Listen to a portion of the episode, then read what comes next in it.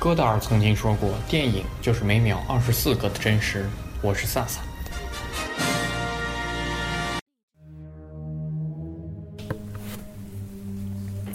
那我们现在来聊聊电影。我们这一期电影的主题是九月八号刚刚在国内院线上映的一部中国的文艺电影《长江图》。嗯，这部电影也是在今年的柏林电影节上拿了一个叫做“杰出艺术贡献奖”的奖，也是很听起来名字很奇怪的一个奖。那但其实听起来好像很厉害，不过这奖地位到底有多高吗？还是？嗯，这个这个是咱们一会儿讲，我跟大家说。然后这部电影的导演大家可能不太知道，他名字是叫杨超，是一位嗯中戏的导演系的教授，也是一位超级影迷。他拥有导演、教授、影迷这三重身份，他有自己独特的电影分析理论。其实大家可以去找找时光网上，他电影杂志上，或者说一些导演访谈的纪录片里有。杨超导演的影子，他的影评或者说他对电影的评论什么的，嗯，比如说之前上映就引起三 D 风波的那个《谍影重重五》，但他导演保罗·林格拉斯在他的个人纪录片里面，杨超导演就其实和另外一位电影人就对他的电影进行了评论。他本人其实有很扎实的电影理论，而且他我看过他那些纪录片。嗯，他的口才非常的好，因可能跟他是教授也有关系，而且最关键的一点，他的嗯声音特别好听，尤其绝对是播音级别的声音。拿现在流行的话说，就是听了会怀孕的一种。我之前看电影《冲冲》影评的时候，我就听到了他讲的一些影评。说实话，我觉得他的声音很好听，而且人格魅力也是很强的。这部电影是文艺片，这是毋庸置疑的。而且在豆瓣上，它的介绍是魔幻现实主义的爱情电影。我当时看到这个定位，我是有点懵的，不太理解什么是魔幻现实主义的爱情电影。爱情电影我知道，魔幻现实主义马尔克斯那个我也知道，但是不知道混在一起会有什么样的火花。其实这部电影，嗯，刚看的时候感觉有点像公路片的感觉，就是从长江入海口上海开始，沿着长江。嗯，溯流而上，最后达到青海长江源头为止。嗯，的一种 有点像公路片，然后一路走一路冒险的感觉。但这，嗯，只是大概有个那样的感觉而已。它主角是一名船工或者说船长，在这一路上发生一系列事情的故事。如果是常听曲艺相声的。朋友可能知道有个相声的贯口节目叫做《地理图》，内容就是一大串的贯口，然后截取一段，就是比如说，就从北京开始，清河沙河昌平线，奔南口青龙桥，康庄子怀来线，沙城宝安下花园，不拉不拉，就这样，它的路线，他把地名穿成了路线那么样走。其实这部电影《长江图》的含义也是一样，这部电影的长江图图不是图画的图，而是地图的图，就是它。主角沿长江从入海口溯流而上的路线。那来谈谈咱们三个对这部电影的感受吧。谁先来？那是十四。我不怎么喜欢这个电影，因为没有太看懂。刚还没有看的时候，看网上说，他简介说是怎么样怎么样揭男主揭开了长江和这个女的神秘的面纱。然后，反正看到最后，我也不知道他揭开到底是一个什么样的一个怎么样的一个故事，呃，也并没有了解到这个长江和这个女的到底是一个什么样的，就是真实情况。可能我我就不明白了，这男主到最后就说了一句“长江变了”，难道这就是他们所谓的那个，就是揭开了他就是那个。就是不为人知的一面的那种感觉吗？而且，就是他这个这个电影里面，就是有很多就是那种特别慢、特别折磨人的那种，让人必须要让人有很大耐心才能看看看得进去的那种那种镜头。对，就是什么一个人走呀走呀走呀走，走了很长很长时间，要不然就是船在走，要不然就是看着那个火就慢慢的在烧。我觉得你这个镜头。干嘛要整这么多呀？我这么整这么多的话，整整部电影都是这种这种东西，觉得真的就是让人看了反正让我看了很莫名其妙，而且就不想再看下去的感觉。我觉得如果有就有几个，而且是穿插进去的话，还觉得比较有意思。但是全都是这样子，就特别困。就是我个人也不是特别喜欢这部电影，但原因跟十四不是特别一样，因为就我个人还是比较喜欢看文艺片的，但是这个片子我觉得它做的不好。首先，就这个片子它跟《路边野餐》是很像的，他们可能在不管是包括它通过诗来穿插一个一个场景，它都是就不管是从形式上，甚至包括内容上，我觉得都有很大的相似。但是很大的一个问题就在于《路边野餐》它。不会让你明显挑出哪不好，长江图我觉得是明显可以挑出很多不好的地方。首先，他诗写的不好，然后他诗也不像路边野餐是朗读。其实，因为诗这个东西，它在它的韵律和它的节奏是很重要，我觉得你朗读是作为一个很重要的解读。当你在看它的时候，尤其是在一闪而过的时候，你没有一个朗读，你对它可能没有一个很直观的认识。之后，他的诗打在屏幕上的字体，让人非常无奈。我作为一个中国人。很多时候竟然几个字都不认识，还要去看英文，然后来知道他这句诗写的是什么，我觉得是很尴尬的一件事情。他可能是为了他这个文艺的氛围，他觉得就邦机往上一贴，但这个时候事实上他这个影响了观众对他的理解，我觉得是很有道理的。然后他的配乐很差，就是直观的说很差，是我这么多年来看电影听过的最差配乐之一。他的音乐我感觉并没有一个完整的旋律，只有一堆动机在那不停的放，我感觉很尴尬。然后看电影的时候，影院的效果也很差。它首先大提琴包括钢琴的音色本身就经过了就莫名其妙的处理，让他们非常的不真实，低低低频实在是太多了。电影院的音响低频也很多，就导致他们低频特别多，以至于在低频在低频段爆音，然后还包括有很多的主播。就他大提琴只要一响我就出戏。当然了，就是大提琴不响的时候，它整个节奏特别慢，导致让人昏昏欲睡。反正大提琴一响你就醒了。这个也感觉很迷，就就我知道国外，我记得之前是在挪威还是哪边，它有电视剧，就专门想拍一个火的燃烧，就一直在直播，可能直播二三十个小时。对对对。但那个东西的收视率很高，原因我觉得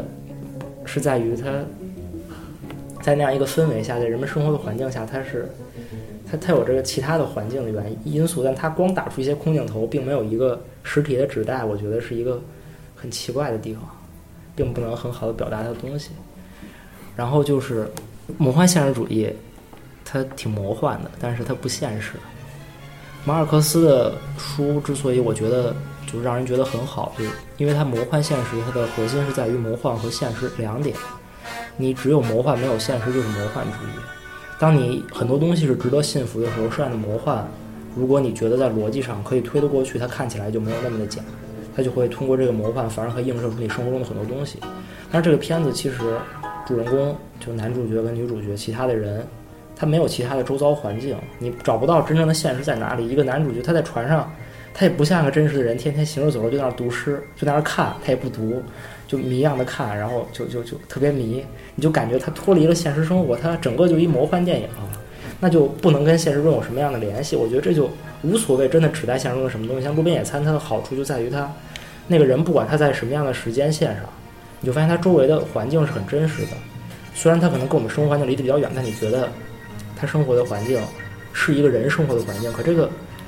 当然了，我作为一个这个并没有上过船，就并没有作为一个船员的人，我可能不知道船的生活是什么样子。但我觉得也不至于这样，每天抱着本诗集看一看，然后就从长江逆流而上就上去了，十好几天，二二十多天，这就很尴尬。所以整个就让人觉得，就它整体来说这种东西。确实像现代艺术一样，它不是让你可以完全理解的。但你要是找不到它的问题，你就觉得它还挺不错的。但你找到一堆问题之后，我就觉得，反正我不喜欢。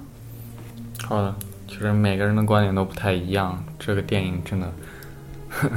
大家也是众说纷纭啊。相反的是，我非常喜欢这部电影。其实我是抱着文艺片的观影期待去看的，而且。嗯，这部电影获得的刚才说的杰出艺术贡献奖，就是因为这部电影它的摄影非常好看。其实为了展现长江的真实风貌，它专门使用的是胶片，胶片拍摄的，然后后期再用 4K 转制，我觉得是有很有摄影感的一部电影。而且在影院看的时候，发现了其实刚才也说了，它有大量的空镜头，我觉得这空镜头数量是相当的比例。和数量是相当的高的。嗯，其实我印象最深的就是有一个夜晚的镜头，就是长江有个弯儿，然后山峰层峦叠嶂，然后水是纯黑的，然后山峰在最前面的一层是最黑的，越往后颜色越浅，直到最后天空就基本没什么颜色了。而他的船就像一叶扁舟在水里一样，就是这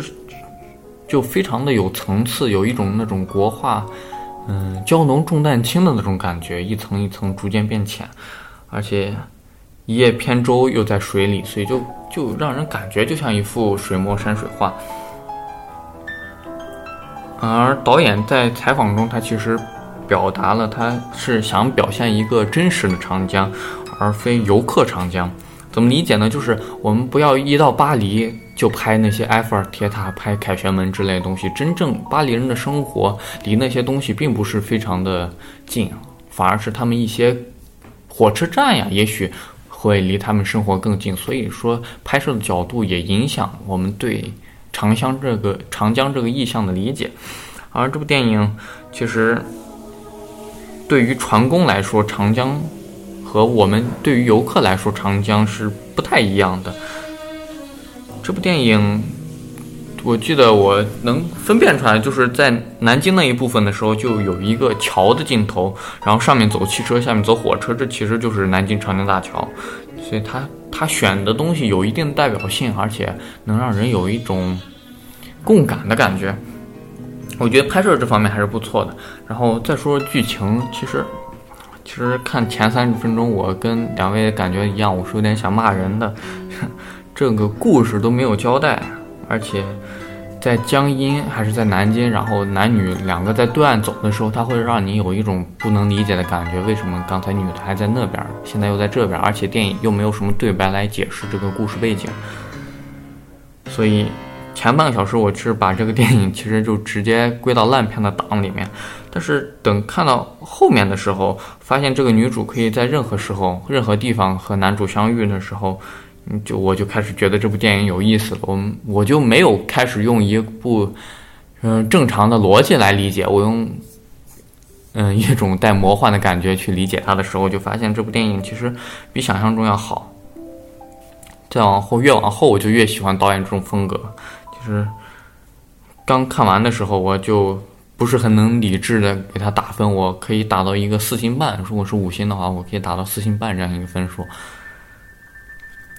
嗯刚才也提到了，谈到这部电影，就不得不谈到今年上半年另一部 刚才提到的获过国际大奖的文艺片《路边野餐》。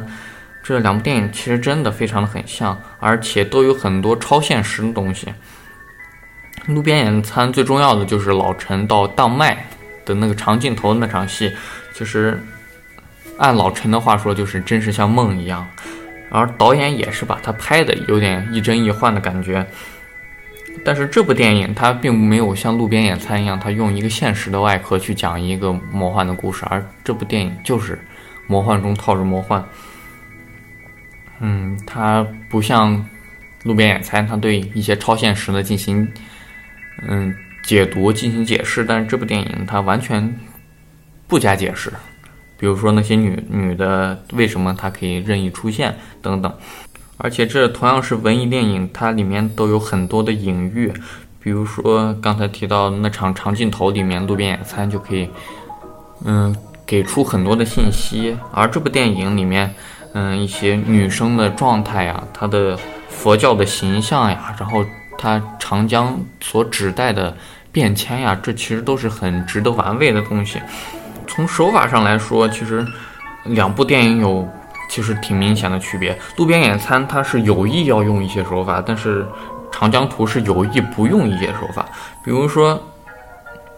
路边野餐里面有很多有关镜子的镜头，我觉得这是导演有意在用的，就是我们镜头会直接拍摄到一个人，那个人背后有一个镜子，镜子反射一个人，这两个人镜子里的人和直接拍到的这人之间，两个人就产生一种奇妙的互动。嗯，这是一个很。嗯，其实是一个比较老套的文艺片套路，但是在《长江图》里面，嗯，其实我们举一个例子，就是那个女主要跳江那那段戏，男主要救，女主要跳，这时候两个人的反差其实非常大的。按一般电影来说，必须是要这两个同框的才能表现他，嗯，怎么施救。但是你后来再看的话，后来再回想的话，你发现这两个人从来没有同框过，然后你就会想，这其实不是导演犯的一个低级的错误，而是他故意不去把这男主和女主同框，然后你会发现，其实更去暗示了这个女主就是一个魔幻的存在。而其实主题来说，《路边野餐》其实是为了表现一个故事而讲这个故事，它主要的内内涵，它为了表现时间这个母题，而且表达的是一种对电影本体的思考。但是《长江图》这部电影，它的格局就更大一些，想表达的东西就更多一些。比如说，它里面对长江的变迁的思考，对三峡工程的思考，这些东西是《路边野餐》不具备的。但可能因为它格局太大了，所以有一些。真的是没有办法两全的东西，没有办法拍得很仔细。但我不同意，我怎么觉得，嗯，想表现时间是一个比表现长江更大的母题。这是一个更抽象的、更非物质的东西，它比起一个具象的实体来说是更具有普遍性的。但是，一部电影它的社会性，它其实哪个更大不重要，社会性。但是它这部电影有啊。你看他拍那个一个电线杆淹没在水中，这其实就是啊，你看过其实是有一些像三峡大坝这个工程，对，你看看过贾樟柯的《三峡好人》的话，你就那个片子更直接，就就是一个人去找自己原来的住所，发现怎么被水淹了。然后这部电影他用了一个很飘的手法，他就拍电线杆压在水里，然后拍张飞庙，其实按原址搬迁，对这东西，他其实换一种方式对这些问题进行思考。这部电影在其实很多镜头的时候，他试图用很自然的说法去解释长江。我在看的时候没有这个感觉，等在后面看一些解读的时候，才意识到，其实很多长江的空镜头你会发现是没有，嗯，没有打光的，没有补光的，全是利用自然光，嗯，日光、月光，然后最多加一个火光。但事实上，你要是作为一个比较喜欢摄影来说，这种大场面没法补光啊，因为它一远处的话，你没有任何设备可以达到这个效果。不然顺便说，其实我觉得它胶片不胶片，我在色彩上有些画面确实是有出众的地方，但整体来说，有些画面构图蛮不错的。但是说它真的因因此而摄影怎么样？你要说摄影功力，你去看《荒野猎人》，它这个赶不上《荒野猎人》，我觉得还有差距。但我觉得它胶片，它最重要的是在感光这一方面。它如果没有补光的话，我感觉那种层次强烈的层次感。你要是想看用光的牛逼之处，就要看库里克拍的那个《巴里伦巴里伦的》。他为了拍室内只用蜡烛，他他借的世界上光圈最大的镜头。你这这个跟胶片不胶片没有关系，这是这个就这这胶就是这感光元件它本身的感光能力，其实在那儿就已经到了头，而且数码的。比胶片的感光能力是要强，但我觉得其实他拍那种刚才说的那种胶浓重淡气浓水墨画的感觉，我是非常喜欢的。嗯，而这部电影其实刚才两位说到了，就是它其实没有什么逻辑，很多地方是无法解释的。这时候，这时候我就想起来导演他本人对这部片子的一些解读。嗯，就是他举了这样一个例子，比如说我们在公交车上的时候，我们看到一对正在冷战的情侣，是我们从他的眼睛里就能读出来很多故事，我们自己就能脑补他在家里可能发生了什么样的矛盾。所以说，人是有这种解读能力的。文艺片和类型片是不同的，类型片试图遮蔽你这种解读能力，它所有故事来龙去脉都喂到你嘴边，然后文艺片其实是用来开拓你这种解读能力的，嗯，所有东西都放给你看，你自己去理解，自己去脑补就好。这是导演的观点，我其实呃部分同意他的观点，他并不是完全正确，但是其实给了我们一个新的理解电影的角度。嗯，但其实就刚才你说这么多，我又在想，我觉得这个片子。可能真的让我觉得他就是什么东西都搞得有点怪怪的。呃，一大原因在于他想都说东西太多了。就是他作为一个一个文艺片吧，它可能有点太文艺了，以至于它所有东西都点到极致。嗯，它你想，你回想一下，其实你像就像长江变迁，它给人们生活状态，其实也无非就是一两个场景就过去了。长江整个就其他的每个东西，它都是。点一下，它说一下，然后你可以自己去想。如果你 get 到了所有这些点，你觉得哎，这片子好丰富呀。但是我觉得事实上，你作为一个电影，它只有这样的两个小时的时长，它想说这么多的东西，结果肯定是每个东西说的都很少。所以我觉得这是特点，但不是缺点。但是，他就没有任何自己的观点了。你就好比你如果看一本书，他可能在每个主题都给你写两行字，那这本书事实上没有任何价值，因为这两行字谁都能说得出来。他需要的是深挖这两行字背后有些东西，但是他只有两行字是达不到这个效果。好的，那我们来解读一下这个电影。其实，这部电影里最重要的形象应该是女主这个形象。嗯，看了最多的解读方式，也就是把她当成长江，或者是当成长江的女儿。嗯，就是为什么呢？就是说她曾经说过一句话，一定有很多人爱她。然后她说我一我也爱过很多人，就有一种那种长江的母亲河的那种博爱的感觉。而且这个女主的名字也很有意思，叫做安陆。我们可以理解为一个船工要在陆地上安定下来，也可以理解按古文那么理解，安是哪里，陆地在哪，也是船工一种漂泊无依的感觉。我觉得这种东西就是一种根植在我们灵魂深处抹不去的一种文化印记。这是为什么我们看，至少是我看一些欧美的电影的时候，我能理解，但是我。跟那些电影中间总隔了一些东西，有些区隔，无法完全的跟它产生共感。但是我看一些亚洲的电影，我就能其实很好的迁移自己的感情。而这部电影其实导演一个很重要的母题，他是在讲长江的变迁，而且他用的手法也比较的听起来听起来其实挺正常，但是我们看的时候是觉得这手法是有点摸不透的。但是他用一个倒叙的方式。来讲这长江，或者说来讲这个女生，最开始的时候，或者说最末尾的时候，可以看到是，嗯，这个女主和她母亲的墓在长江源，然后再往后，在宜宾的时候，她和男主分开，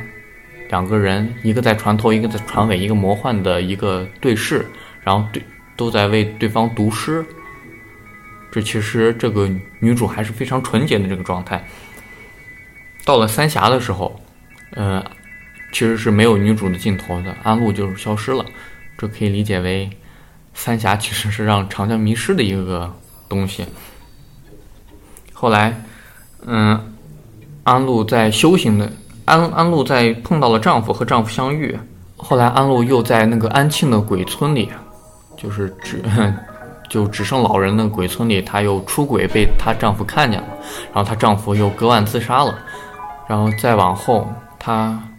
因为愧疚，他去寻找佛祖的帮助，他去寻找宗教的解脱。再往后，他试图自杀。再往后，他和男主那场，嗯，有太阳暖灯那场戏，他其实可以理解成他第一次那个女主第一次做妓女。而等到咱们片头看的那些。嗯，把男的引进船这些东西，我们就可以理解为她真正的堕落成一个完全的一个风尘女子。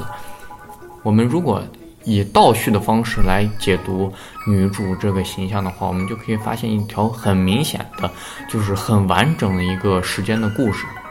其实这在看的时候是很难看出来，但是你在后面，如果你在带着这个问题，你再去看第二遍的话，你会发现其实。这个故事是我觉得我最喜欢这部电影的关键，就是他把一个故事并非用一个传统的叙事手法，它是倒叙，而且它的主角女主就是那个女主，但是男主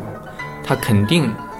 不是每个发生的故事都是跟男主发生的，但是男主可以代表任何一个他的角色。你要是如果按照这样来想的话，整个故事的逻辑倒是清晰了不少。嗯，确实像是有个故事，不像之前觉得就是一些场景。嗯，而且这部电影里，一个在岸上的女主是一个很明显的意象，船又是一个很明显的意象。我们可以把它理解为中国传统儒教观念影响下的家庭，一个船就是一个家庭单位，而他的父亲。嗯，所代表的那只黑鱼，它其实虽然已经死了，但是可以理解为它像一个灵魂一样的一种父权，像幽灵一样在陪伴着整个家庭。而里面有浮躁的年轻人，一个年轻人他企图冲破牢笼，然后一个中年人他其实有很多的焦虑，这其实就代表着很多中国现代社会家庭的现状。而且换个角度理解的话，这个鱼可以代表父亲，那个诗集同样可以代表父亲。呃，那在那个年轻人，那个年轻的船工武圣，他准备放掉那只黑鱼之后，然后他就不幸落水，被螺旋桨给呃弄死了。然后最后男主和女主在船头船尾对望，在宜宾那场戏的时候，他撕掉了那个诗集，也可以理解成他一种脱离父亲影子的感觉，然后种反抗。对一种真正他可以接过他父亲手中的这个船舵，开始真正当一个船长，而不是像之前浑浑噩噩那种感觉。他在宜宾那场戏的时候，他放掉了鱼，他撕掉了诗集，他真正开始了自己为自己过生活然后就被捅死了。啊！这是另一个解读。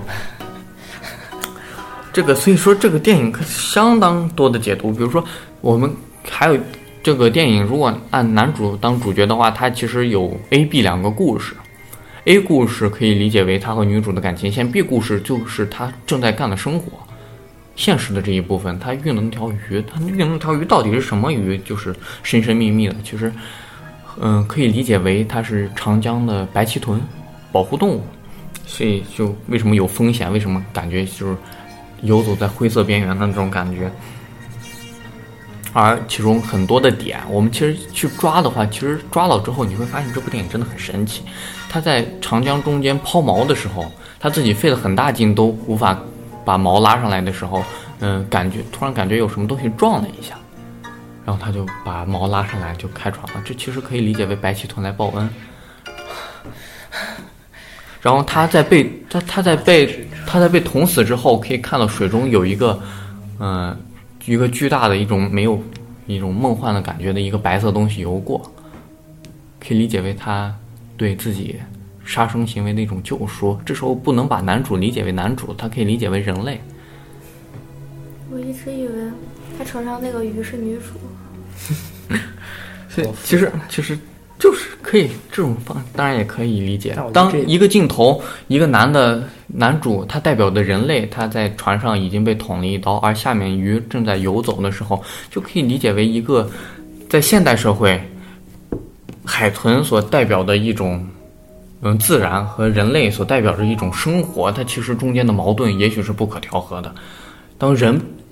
如果想要把鱼放走的话，想要顺应自然的话，人就必定要受到伤害，就像被被刺伤一样。就我觉得这涉及到一个问题，嗯，就是一个电影它到底是真的解读的角度就越多越好吗？这点其实我并不是很认同。就是电影它作为这样一种艺术形式，我觉得它有有一大目的是在于它要把生活中的某些东西都提取出来，然后集中起来给你展示。这就是其实好电影的判断标准了。其实这玩意儿很难说。但其实当它，你想我看你刚才的各种各样的解读，其实无非都是可能这个这个片子里而且我们要抽出十分钟解读成一个东西，再抽十分钟解读成一个，那其实这东西的价值在哪？它就是一个单纯的可能。那我其实你说我拿个摄像机，我扛着它，跟着我的生活走个一个月，我把它剪出一个东西来，没有任何主题。但它其实你要是想解读的话，我抽我抽十分钟，我也能解读出来嗯不。你生活你如果这样拍的话是无目的，但是导演明显给你了很多入口，他他给了你很多钥匙。那我也为什么我拍就无目的，他就有目的的？他他其实每个目的他也没有说清楚。你这样的话，但是他所有的故事都可以完成成一个闭环，他甚至比他上次咱们讲讲哭声的要好，哭声是完全开环的。他闭环的原因是因为它实在是细节太少，以至于根本没有矛盾的点。你没有给出任何可以让可以让它矛盾的信息，它就不可能出现矛盾，所以它才是闭环。那这种我不觉得他其实每个人对他的电影感受都不一样的，而且对好电影的判断标准也是不一样的。其实如果是类型片、商业片的话，我们绝对是以好看为第一标准。但是对于文艺片来说，真的很难说它的判断标准。如果说有多少人喜欢的话，这个标准也无也不是非常的准确。我就百分之人可以百分之十的人可以给他打一百分，剩下百分之九十人给他打零分。我们可以说它它是一个针对性非常强的一个好电影，那也无可厚非啊。其实对好电影的判断标准其实很难的。我是我之所以，对啊，其其实你说的也确实都都没错，但我觉得它最大的问题就在于它没有把任何东西讲清楚。其实我觉得它最大的优点就是它在每个东西它没有讲清楚，但每个东西你都可以去理解。但这样我觉得就不就不如不看这部电影，因为它没有给你带来什么更多的，而且它给你打带来了很多入口，但是生活中本身就有很多入口，而且没有做到做到一个真的就做出什么 make a difference，它不会让你的日常生活出现什么新的东西。其实我觉得它这这部电影最大的 difference 就是它和一般电影讲清楚的这部电影没讲清楚的 difference。其实每个人对电影的观点还是不一样的，而且在看之前这些解读之前，我就知道他导演一定是想说什么，但是我没有 get 到。然后之后我看了一些解读之后，我明白了之后，我就对这个电影的感觉更上一层楼。其实有些电影它值得二刷，或者说只有在第二遍才能看懂，这也是没准儿的东西。所以说，这部电影其实给了我们很多解读的角度，而且这部电影说实话是很挑、很挑观众的。如果喜欢的话，你会非常喜欢的；如果不喜欢的话，你会看得昏昏欲睡。嗯，其实这部电影它其实你要去看的话，它门槛是还是比较高的。这部电影让我推荐的话，我是会给推荐一些专门是对电影有很强的，或者说对文艺片有很强的爱好的人，而不是你那种逛完商场想歇歇脚，或者说你就今天约会打算把看电影当成一个流程的话，你那种过完商场歇歇脚，我觉得可以啊，他可以在里面睡一觉。所以说我，所以大家是专门对这种电影有一些兴趣的话，可以去看一看。而且希望大家也不要带一些孩子，孩子肯定没有这种观影耐心，而且影响他人的观影体验。，对对，如果你无聊了的话，你也不要打开手机。如果你非要开的话，把亮度调低，你不要影响其他人观影。我觉得现在其实影院的时候，有些人的观影素质确实是亟待提高的。如果你有一定的观影耐心和一定的观影基础，觉得你可以去看。而且我推荐你是听完了我们节目，或者说你看了其他的呃解读之后，你再去看，就可以可以有更多的理解和更多的判断。其实这部电影它的意义和价值也许就在这里，它可以给我们一种新的角度、新的方向去理解一个电影，去甚至去思考什么是好电影。那这期节目就是这样，我是萨萨，我是十四。我是 March。那希望大家继续关注我们。